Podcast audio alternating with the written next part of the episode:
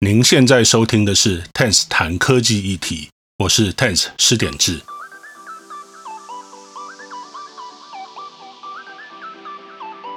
科技不只带来便利，同时也对每个人产生巨大的影响。除了享受科技带来的便利，我们要如何利用、善用科技的力量，避免科技带来的负面影响？欢迎和我一同思考。嗯，非常感谢大家再次收听 Tense 谈科技议题 Podcast，这个是我们第五集的录音。那各位听我的声音可能会觉得有点怪怪的，因为很抱歉，这个星期有一点感冒。那不过我本来应该要等感冒好了再来录，但是因为接下来几天大概都比较忙，那我又希望可以维持一个礼拜能够呃。丢出来一集的这样的频率哦，那不希望就才做个几集就开天窗，所以也请大家包涵一下，这个今天的声音可能不是很清楚。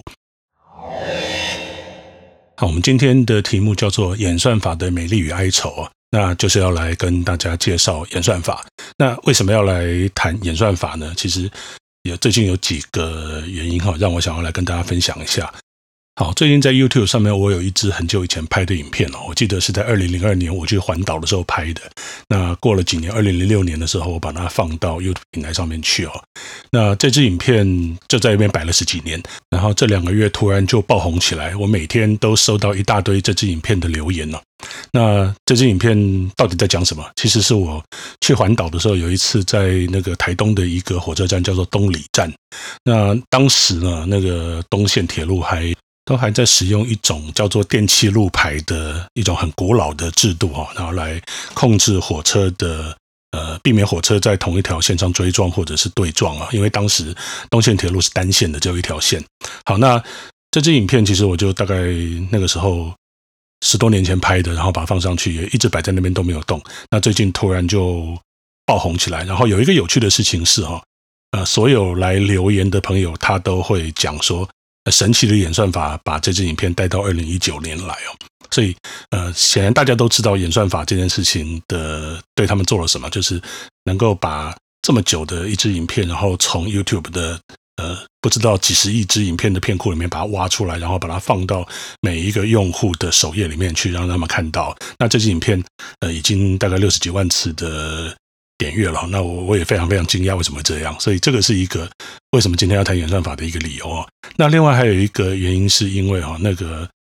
我之前在做社群的时候，其实常常有机会去跟蛮多的朋友去分享所谓的社群行销的一些做法跟概念哈。那所有的网络行销的企划或社社群编辑啊，其实从过去以来一直到现在，都会抱怨一件事情，就是。平台又改演算法，那平台只要一改演算法呢，那他们的呃文章的流量啊、网站的流量，或者是放在 Facebook 上面的贴文的触及啊，就会受到很严重的影响。这个是大家都一直在 complain 的事情哦。所以今天就想来跟大家分享一下，到底演算法是什么挖沟。好，在开始说演算法是什么之之前呢，我们先来举一个生活中的例子。我想最近如果大家有在看网络的话，应该有听过一个笑话。来，我把这个笑话讲给大家听。就有一天呢，有一个工程师啊，他在下班之前呢，他老婆打电话给他，他老婆跟他讲啊，呃，下班呢带十个苹果回家，就去买苹果。那如果看到同时有卖西瓜的话，就买一个。好，那大家猜猜看，呃，正常人他会买什么？正常人就是十个苹果买回家嘛。那然后这如果看到西瓜，就再买一个西瓜。结果那个工程师他回去了。他就只带了一个苹果回去。好，那这个笑话的笑点在哪里啊？这笑话的笑点其实在于说啊，工程师他是用呃所谓的城市设计的逻辑在思考这件事情啊。所以，如果我们以城市语言的逻辑来呃重新再解读呃太太打电话来说的话的话，那意思就是说哈呃买十个苹果，但是如果有看到西瓜的话，就只买一个苹果。所以这个跟一般人的解读不太一样，因为一般人就就会想说，看到十个苹果就买十个苹果嘛。那如果有西瓜的话，就再买一个西瓜回家。所以你应该是要买十个苹果跟一个西瓜。结果呢，工程师用了程式语言的逻辑之后呢，他就只买了一个苹果，因为他看到西瓜。好，那这个笑话跟演算法有什么关系？其实呢，呃，工程师用来去思考老婆讲话的这个所谓的程式设计的逻辑，它就是演算法。那演算法基本上它就是我们的电脑在用来计算或者是处理某些资料的时候所依循的一套规则，这个就叫演算法。所以呢，可以说只要是用得到电脑地方啊，就有演算法的存在哦。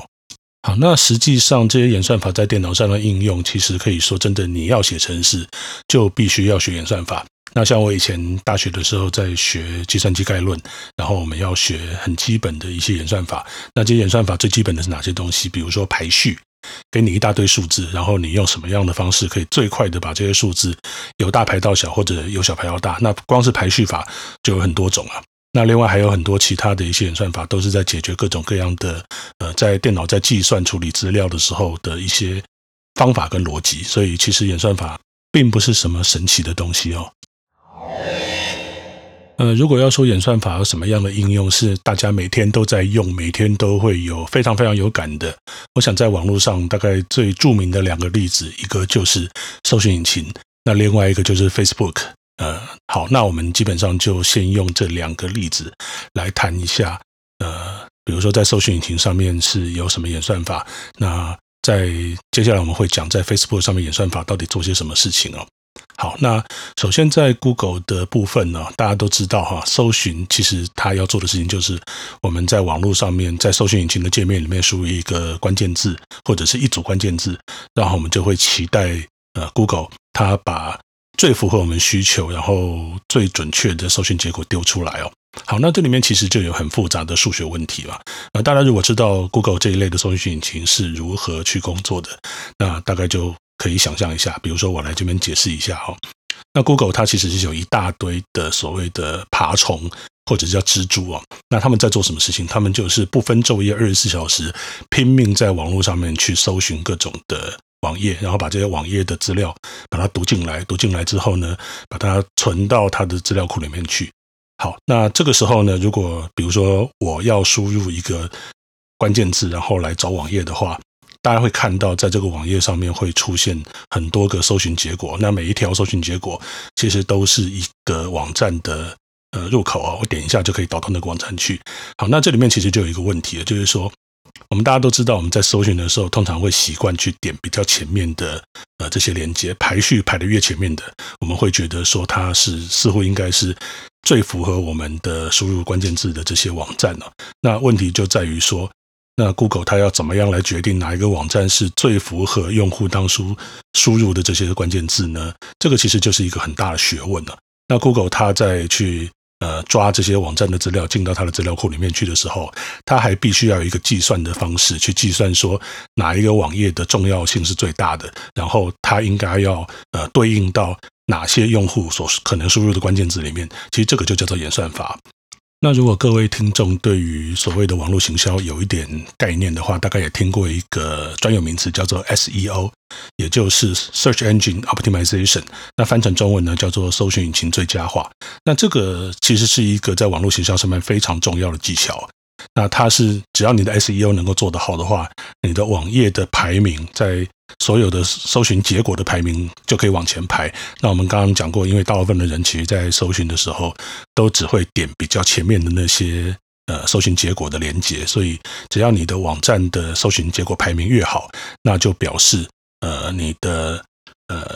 网站可能得到的流量就越大哦。那这个其实是一个非常重要的网络行销的一个技巧。好，那呃 SEO 这是怎么回事呢？就是它简单的说就是。透过各种各样的方式去想办法理解，然后呃，搜寻引擎它到底是如何去排序呃这些网站的，然后接下来就是尽量去改善我们网站的一些结构，比如说让它的网络的连线速度变快啦，然后让它的内容呃更加的有层次，那有大量的文字，然后有很清楚的结构，有手机版可以让那个手机可以也可以。也可以去很轻松的去去阅读。那像凡此种种，其实都有助于让你的网站在 Google 的搜寻结果能够尽量的往前排啊。那这个样子的话，也可以增加网友去点击的几率哦。那也可以带来更高的流量。这个其实就是所谓的 SEO 搜寻引擎最佳化。好，那其实每一个网站都会想要让自己的排名往前嘛，对不对？那所以大家都会想尽各种各样的方法，然后想办法去理解。搜寻引擎到底认为什么样的网页是比较值得往前排的？那但是这中间其实就有一个问题了，就是说，其实我们都不知道 Google 到底它的演算法是怎么写的，就是你网站到底要做到什么样的程度，才能够确保。呃，确保哈，那个你的网页可以一定可以排得很前面，这个其实大家都不知道，基本上只能用猜的。那 Google 它当然会释放出一些要点出来，比如说它会说你的网站速度越快越好啊，你的网站内容经常更新啊，然后它的内容很丰富啊，图文并茂啊，然后有标题等等等。那像这个样子，大家也只能用猜的，也不知道说到底做哪一点会做得更好。甚至 Google 还会经常去修改它的演算法哦。那所以每次你它一改演算法的时候，其实可能就会造成整个网页的排名大洗牌。原本排名很前面的这些网页，它可能就会被往后摆。那原本可能排名不怎么样的一些网页，它突然因为因为演算法的整个更新哦，它就突然排名就往前排。这个所以让大家非常无所适从啊。所以我们常常就会听到说，那个每次 Google 在改演算法的时候，就会有很多的。呃，网站企划啦，行销企划，他就开始抱怨说啊，我以前做的这些 SEO 好像都呃变得没有效了，因为我的网站的那个流量来自搜寻引擎推荐的这些流量都往下掉，那这个就是非常令他们没有办法呃理解的一件事情哦。但是我们如果从另外一个角度来思考，从那个用户体验的角度来思考，我们大概比较可以去理解说，为什么 Google 它必须要去常常修改它的搜寻演算法。首先是因为啊。如果每一个网站都想办法挤到前面去，然后 Google 没有定期的去调整它的整个演算法的话，它就有可能会让某一些参透了这个操作方法的网站哦，就跑到前面去。但是这些网站的内容或者是它的整个呃搜寻出来的结果，可能就不见得是用户想要的。这个其实就会造成用户觉得它的呃搜寻的体验变差。所以呃，Google 它经常去修改修改演算法，主要为了就是要。当然，呃，是要提供更好的使用体验。另外，也希望要去防堵一些人透过作弊的方式啊，去想办法拐骗搜寻引擎，那让这些比较不好的网页也排到前面去。那这样就会造成使用体验的下降。在网络行销领域里面，另外一个经常被大家拿出来讨论的演算法改来改去的例子啊，就是 Facebook。那所有的社群小编呢，其实都常常在抱怨说，呃，他们辛苦经营粉丝团啊，辛苦的去贴各种各样的贴文，那就是希望。有更多的粉丝，更多的 Facebook 用户可以看到他们的讯息啊、哦。那但是 Facebook 只要一调演算法，那他们的讯息呃能够触及到的 Facebook 用户、往往就会大幅的下降。那连带也造成说他们网站的流量或者他们的要卖的东西的那整个转换率就变得不好。那到底为什么 Facebook 要去改演算法？或者说，那 Facebook 为什么要演算法这个东西？其实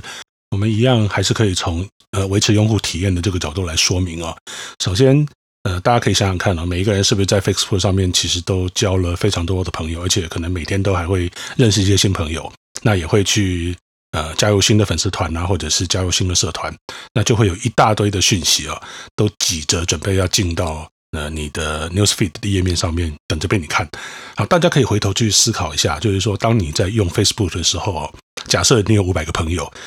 然后加了三百个粉丝团跟社团哦。有没有每一个朋友每天的贴文？那每一个粉丝团、每一个社团的更新，你都在你的呃 Newsfeed 页面上面看到呢？其实没有的，大部分都看不到。为什么？因为就是被 Facebook 滤掉了。那 Facebook 的演算法其实就是在做一个筛选的动作。那因为在这么多的讯息里面，其实不见得每一个讯息都是你想看的，或者是呃对你是有兴你是有兴趣的。那如果说今天 Facebook 的演算法不去做这些筛选的话，一来就是你要看的。那讯息的数量会太多，二来就是说它会呃参差不齐，就是大部分的东西可能不见得是你想看的，甚至可能会有一些 spam 啊，会有一些广告是呃根本不符合你的需求的。那如果是这个样子的话，这种东西太多，就会让你在打开 Facebook 的时候觉得非常挫折，因为看到都是你不想看的东西，都是你不认识的人或者没有那么熟的人在跟你哈拉。那这个样子的话，其实就会让用户用脚投票，跑去用别的社群平台。所以，Facebook 它也是一样，出于去维持良好的用户体验的这样的一个初衷，它就必须要常常去改演算法。好，我们刚才花了一点时间介绍 Facebook 跟 Google 这两个大家用的最频繁的呃网络服务，他们的演算法的存在跟演算法的一些用途哈。那我相信大家应该就比较能够理解演算法到底是在做什么。那实际上，演算法还广泛用在很多很多的地方，我们几乎可以说，只要是有用到电脑的地方，它就一定有演算法。那呃，我们来举几个例子哦，就是可能大家没有想到这些演算法可能用在这种地方哦，比如说像大家如果要跟银行借钱，不管是你用信用卡去呃申请信用卡的时候，他会给你一个额度，那或者说你可能比如说结婚啦，或者是要买车啦，或者怎么样，他会有一个决定一个贷款的额度给你，那背后有一个计算的方式哈，它可以计算出。贷款给你，那你的还款能力跟银行所相对来讲，它要承担的风险，然后它可以决定说要用多少利率，然后或者说要怎么样的核贷之类的。那这一套做法叫做信用评分，它实际上也是一种演算法哦。好，那这个演算法在某一些国家，它得到了另外一种非常呃，我应该说非常非常恐怖的一种发展跟应用啊，那就是中国所谓的一个社会信用评分。这个社会信用评分它有多厉害呢？就是说，它并不只是去看呃你的一些金融消费，比如说呃你用信用卡有没有定期的去还款啊，那或者是呃一些其他的一些贷款是不是有有还？那我们基本上台湾的信用评分基本上只看这些东西，可是中国的信用评分它看得更多，包括呃各位如果去搜寻一下信社会信用评分这几个字的话，可以看到很多报道。那有一些报道，甚至就是说，他会去监控你，比如说在超级市场，你是去买要给小朋友用的呃文具，还是你是去买酒？那你买不同的东西，他就给你不同的社会评分。那或者说你在大街上走，那你是非常的遵守交通规则，红灯就停，绿灯才走。那或者是说你是会闯红灯，或者是会在路上随地吐痰，这一旦被那个摄影机抓到，然后有去辨识出这个是你做的事情的时候，那你的社会评分一样会加分，一样会减分哦。那这个其实是一个非常恐怖的全民监控的一个。行为哈，那所以我们常常看到，就是说有一些报道在我们 show note 里面有列出来哦，就是说，呃，有一些人他可能平常就所谓的行为不检，或者是他做了一些会被社会信用评分扣分的事情哦，那就就导致说他社会评分不够。那就没有办法去坐高铁，没有办法搭飞机，甚至就是说他的小孩可能没有办法去申请比较好的学校，他没有办法自己去呃找到比较好的工作，这个其实是一个非常恐怖的事情哦，就是逼迫着整个社会里面所有的人呢都要按照着一个唯一的标准，而且你可能还不知道那个标准在哪里，那要去行事哈，这个其实就是演算法控制人类的一个呃非常非常极端的一个现象哈。那我们再来举一个演算法的最新的一个应用案例哦，那就是所谓的呃刷脸这件事情哦。那刷脸这件事情，其实它可以用在比较好的地方，比如说像在台湾呢，呃，我们有一些银行它有这样的一个 AI 啊脸部辨识的一个机制，它用来做什么？就比如说，如果你是呃被诈骗集团所欺骗，然后你去 ATM 要转账给呃这些诈骗分子的时候啊。那他的摄影机，它可以多多少少辨识出你可能是在这种受迫的状态之下，比如说，呃，你带着你拿着手机，然后一边讲一边在操作那个 ATM 的时候，那 ATM 的那个摄影机，它会把这个讯息传到这个银行的 AI 系统里面去哦，然后这个 AI 系统它就会在 ATM 的画面上面去呃显示出一个警讯，然后这个警讯就问你说，你现在是不是在接受别人的指示，在进行汇款的动作？那这个是它用在一个比较好的。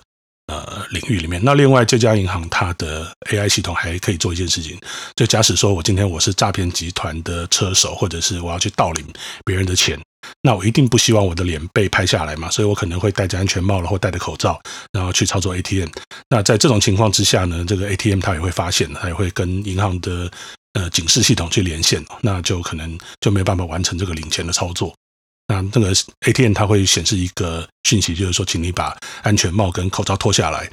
好，那这样的 AI 辨识，它当然也可能用在一些可能大家不知道，或者是觉会会让各位权益受损的一个地方啊。比如说，美国最近有一家公司，它就开发出一种能够透过 AI 来面试人的一些技术哈。那这个技术的话，它就是会去看呃一个呃。面试的人，他在面对摄影机，或者是在面对不知不知道我们一个真人的面试者在跟他聊，但是这个摄影机它可以去抓这个人的表情啊，然后或者说他的一些五官的特征，然后把它放到他的演算法里面去计算，然后去去提供一个结果，让呃要找人的公司去参考，就就这个来面试的人他到底是不是呃一个潜在可能合格的一个呃应征者哦。那其实坦白讲。这个演算法是不透明的，我们也不知道它的到底透过什么样的方式去计算，而且会不会有什么偏误。那另外一个例子呢，就是美国有一些城市的警察，他也用这种方式去扫描马路上的这些呃人，或者是他们在临检的这些人哦，那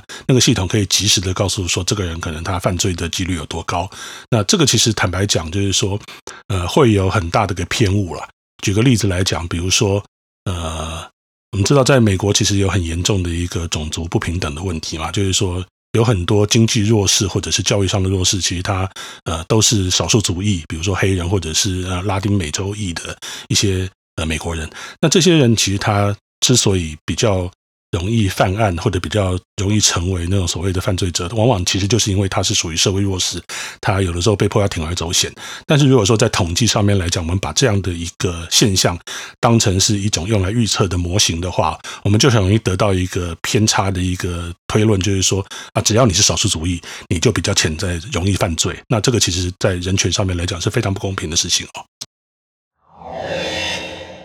好，所以听到这边，我想大家也都可以理解，其实演算法现在真的就是对我们的生活有非常非常大的影响。它不只是让我们在使用这些科技服务的时候更加的便利，那更加的可以享受到更好的使用者体验，但是回过头来，它也可能会对我们的生活，甚至我们的一些人权啦，我们的呃，在社会上面。做各种事情的公平性有着很严重的影响，而且我们还不知道，所以基本上就是演算法现在其实真的就是在决定我们大家的生活怎么过。那比较大的问题在于说，我们不太清楚到底是谁有权利来呃写这些演算法、调整这些演算法，那谁有哪些权利可以把这些演算法套用在我们身上？那重点是。我们要怎么样的监督它？我想这些问题其实都是非常非常值得我们关心的问题哦。所以，即使是一个演算法这三个字，其实它对于我们的影响都非常非常的大。那我在这边其实就想要跟大家分享这件事情，让我们大家对演算法这件事情要特别的保持注意，那不要成为演算法的奴隶哦。好，那这个就是今天 Ten 谈科技议题要跟大家分享的。啊，我们来谈演算法。那说到这边，就是哎，我声音也是已经有点哑了啊，非常抱歉了，今天的状况不是很好，不过没有关系。嗯，希望下个礼拜再跟大家再聊别的话题的时候呢，可以状况可以好一点，那声音会比较好听一些。好，谢谢大家，谢谢大家再次收听我们的 TENS 谈科技议题。那我们下个礼拜再见。以上就是这一集 TENS 谈科技议题。谢谢您的收听。那如果您觉得这个节目很好，也很喜欢这个节目的内容的话，请您帮我按五颗星的评价，或者分享到您的社群平台，让更多听众知道这个 podcast。也欢迎您在您使用的 podcast 平台中发表评论和想法。那如果大家对这个 podcast 有任何的意见的话，呃，欢迎来信到 podcast at tens dot net，p o d c a s t at t e n z 点 n e t，我们就会收到您的意见了。那我们下一集再见。